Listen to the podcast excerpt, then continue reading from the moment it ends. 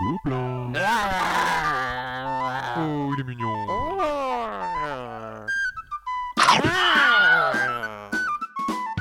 Le podcast du Gobelin Rose. Salut à tous, c'est Lidaël. Le temps d'un podcast hors jeu, je vous propose de revenir sur le FLIP, le Festival ludique international de Partenay, où nous avons eu le plaisir de bavarder avec les membres de l'association Décalque. Décalque, c'est une association qui est à la croisée du jeu de société et de la culture du libre et qui mène des projets variés qui vont de la micro-édition insolente avec les éditions Les Chiens de l'Enfer à l'organisation de débats comme récemment à Saint-Herblain sur la place des femmes dans le jeu de société. D'ailleurs à ce sujet, si vous n'avez pas encore écouté le podcast de Proxy Jeux sur ce même thème, eh bien c'est le moment de le faire. L'association réalise aussi des créations dans l'espace public et mène tout un travail de médiation qui va de l'animation à la compilation de jeux open source et à la mise à disposition de ressources en ligne. Décalque, que j'ai assez envie de qualifier de Fab Lab du jeu de société, surfe ainsi sur la vague du do it yourself et du print and play avec ce petit truc en plus, une RepRap, c'est une imprimante 3D qui sert à la réalisation du matériel de jeu. Autant dire qu'à Partenay, la machine a fonctionné sans relâche. Merci à eux en tout cas de nous avoir accordé un peu de temps et puis je vous laisse écouter euh, notre petit entretien.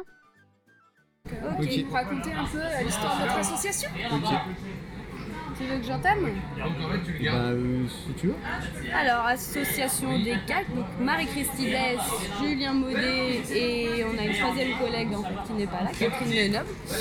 Et donc, euh, à l'origine des quatre, en fait, s'appelait Les Chiens de l'Enfer qui était donc concentré sur les jeux un peu satiriques avec euh, destinés aux adultes. D'accord.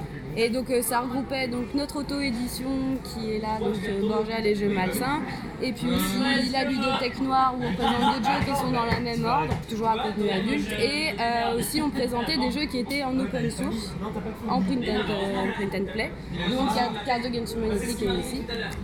Et voilà, déjà dans un premier temps. En fait, l'idée de l'idée de l'association au début, c'était d'essayer de, de mettre un contenu un peu particulier euh, à l'intérieur d'un jeu de société. Euh, euh, du coup, à force d'essayer de porter notre projet, on s'est rendu compte que c'était aussi intéressant de mettre le travail des autres en valeur.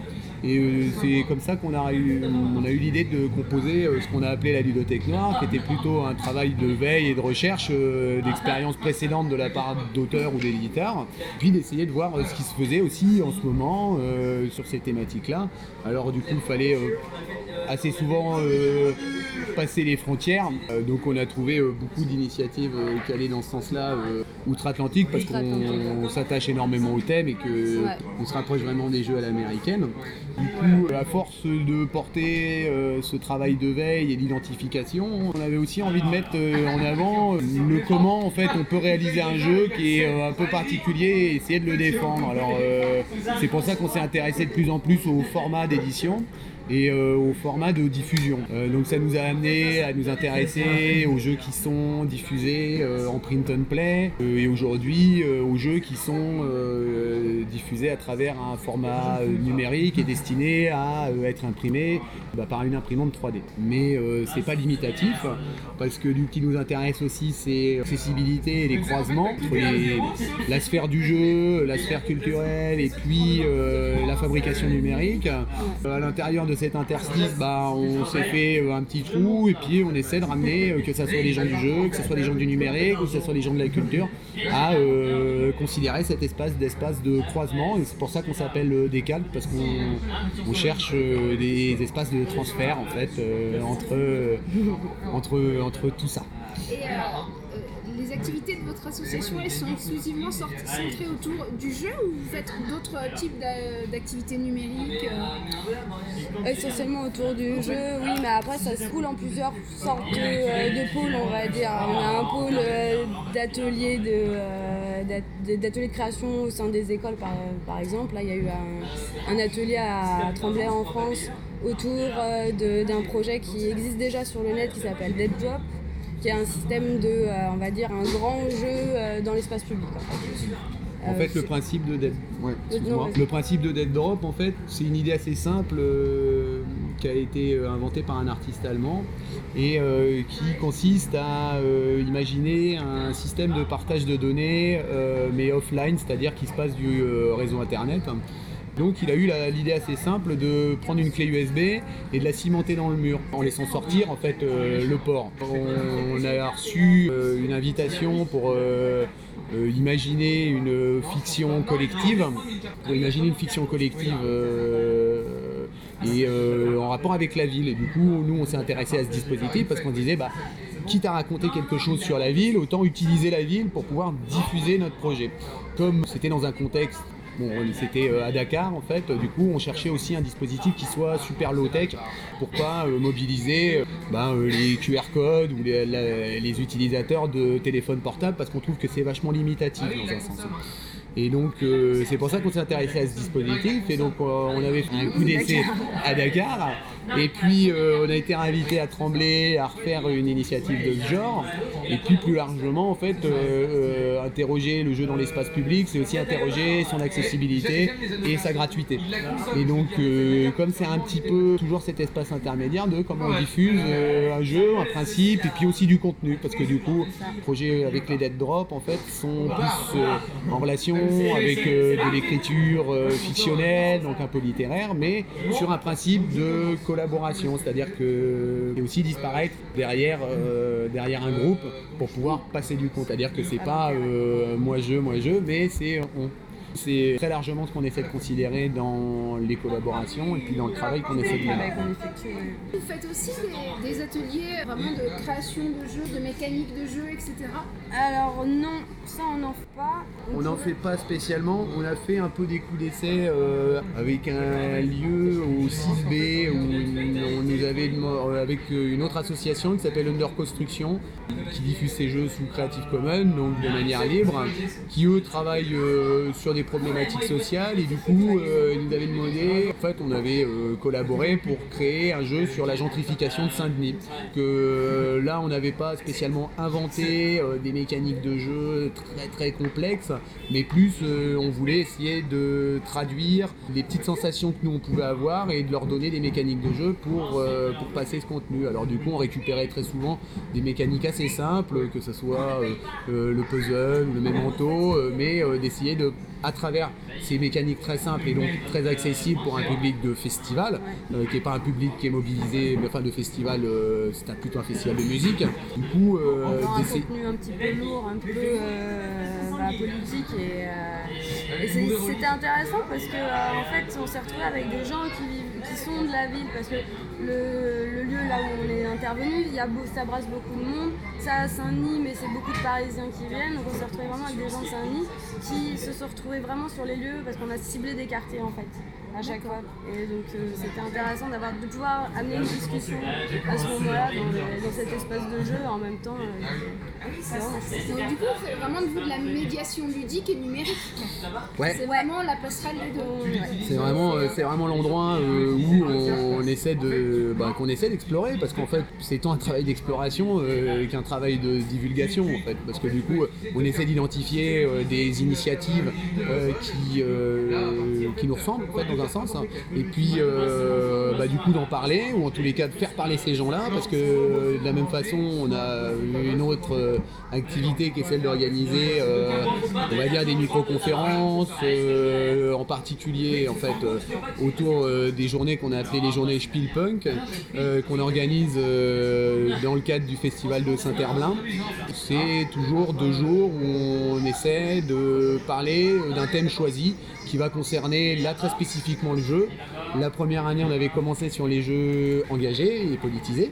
Puis euh, on avait parlé euh, de la licence libre, du print and play et euh, de la, et de la micro-édition dans le jeu de société. Cette année, on avait envie de parler de la place des femmes dans le jeu de société. Et Alors puis, ça, vous savez que c'est hyper à la mode. On vient de faire un podcast avec euh, un autre podcast qui s'appelle Proxy Jeux qui parlait justement de la place des femmes dans le jeu. Donc il y a un podcast de 5 heures à peu près. Et il y a eu 5-6 filles investies dans le monde du jeu qui ont été invitées à parler, à répondre à une sorte de, de questions. Et donc euh, je vous enverrai le lien si ça vous intéresse. bah, ça nous intéresse Parce que carrément. euh, là, on- voilà, c'était la question dans l'air du temps en ce moment. Donc, Mais on a, on a eu du mal à en trouver en fait. On a trouvé des femmes illustratrices Après, donc il y a Annick Lobé qui sont les pontes du, on va dire des femmes créatrices de jeux. Elles n'étaient pas, elles étaient pas créatrices, créatrices de jeux. c'est- moins.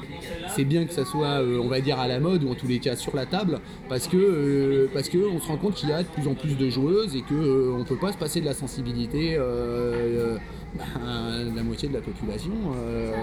C'était quand même assez intéressant de voir que c'était un sujet qui qui parcourait un peu le monde du jeu et que dans la même année, euh, pour faire l'ennuyeux, en fait, euh, du coup, il y a eu un débat sur euh, le genre à l'école et que du coup, on y voyait très rapidement dans le monde du jeu une répercussion très concrète et combien de vendeurs, bah, on a demandé un jeu de filles, un jeu de garçons, et du coup, on est toujours un petit peu dans cette logique-là et, et puis comme comme avant tout, le jeu de société, c'est l'idée de se réunir. euh, on essaie de se réunir aussi, enfin en tous les cas, c'est ça euh, qui nous porte aussi notre, euh, notre réflexion d'entre-deux, euh, du champ artistique et, du jeu, c'est aussi de réunir les gens, mais sur un pied d'égalité en fait. Et c'est ça que garantit un petit peu le jeu de société. Même si, dans un sens, c'est un peu biaisé parce que du coup, il y en a toujours un qui connaît mieux les règles que l'autre, et ainsi de suite. Mais l'idée, en tous les cas, les valeurs du jeu, c'est ça aussi qui est sympathique à aborder.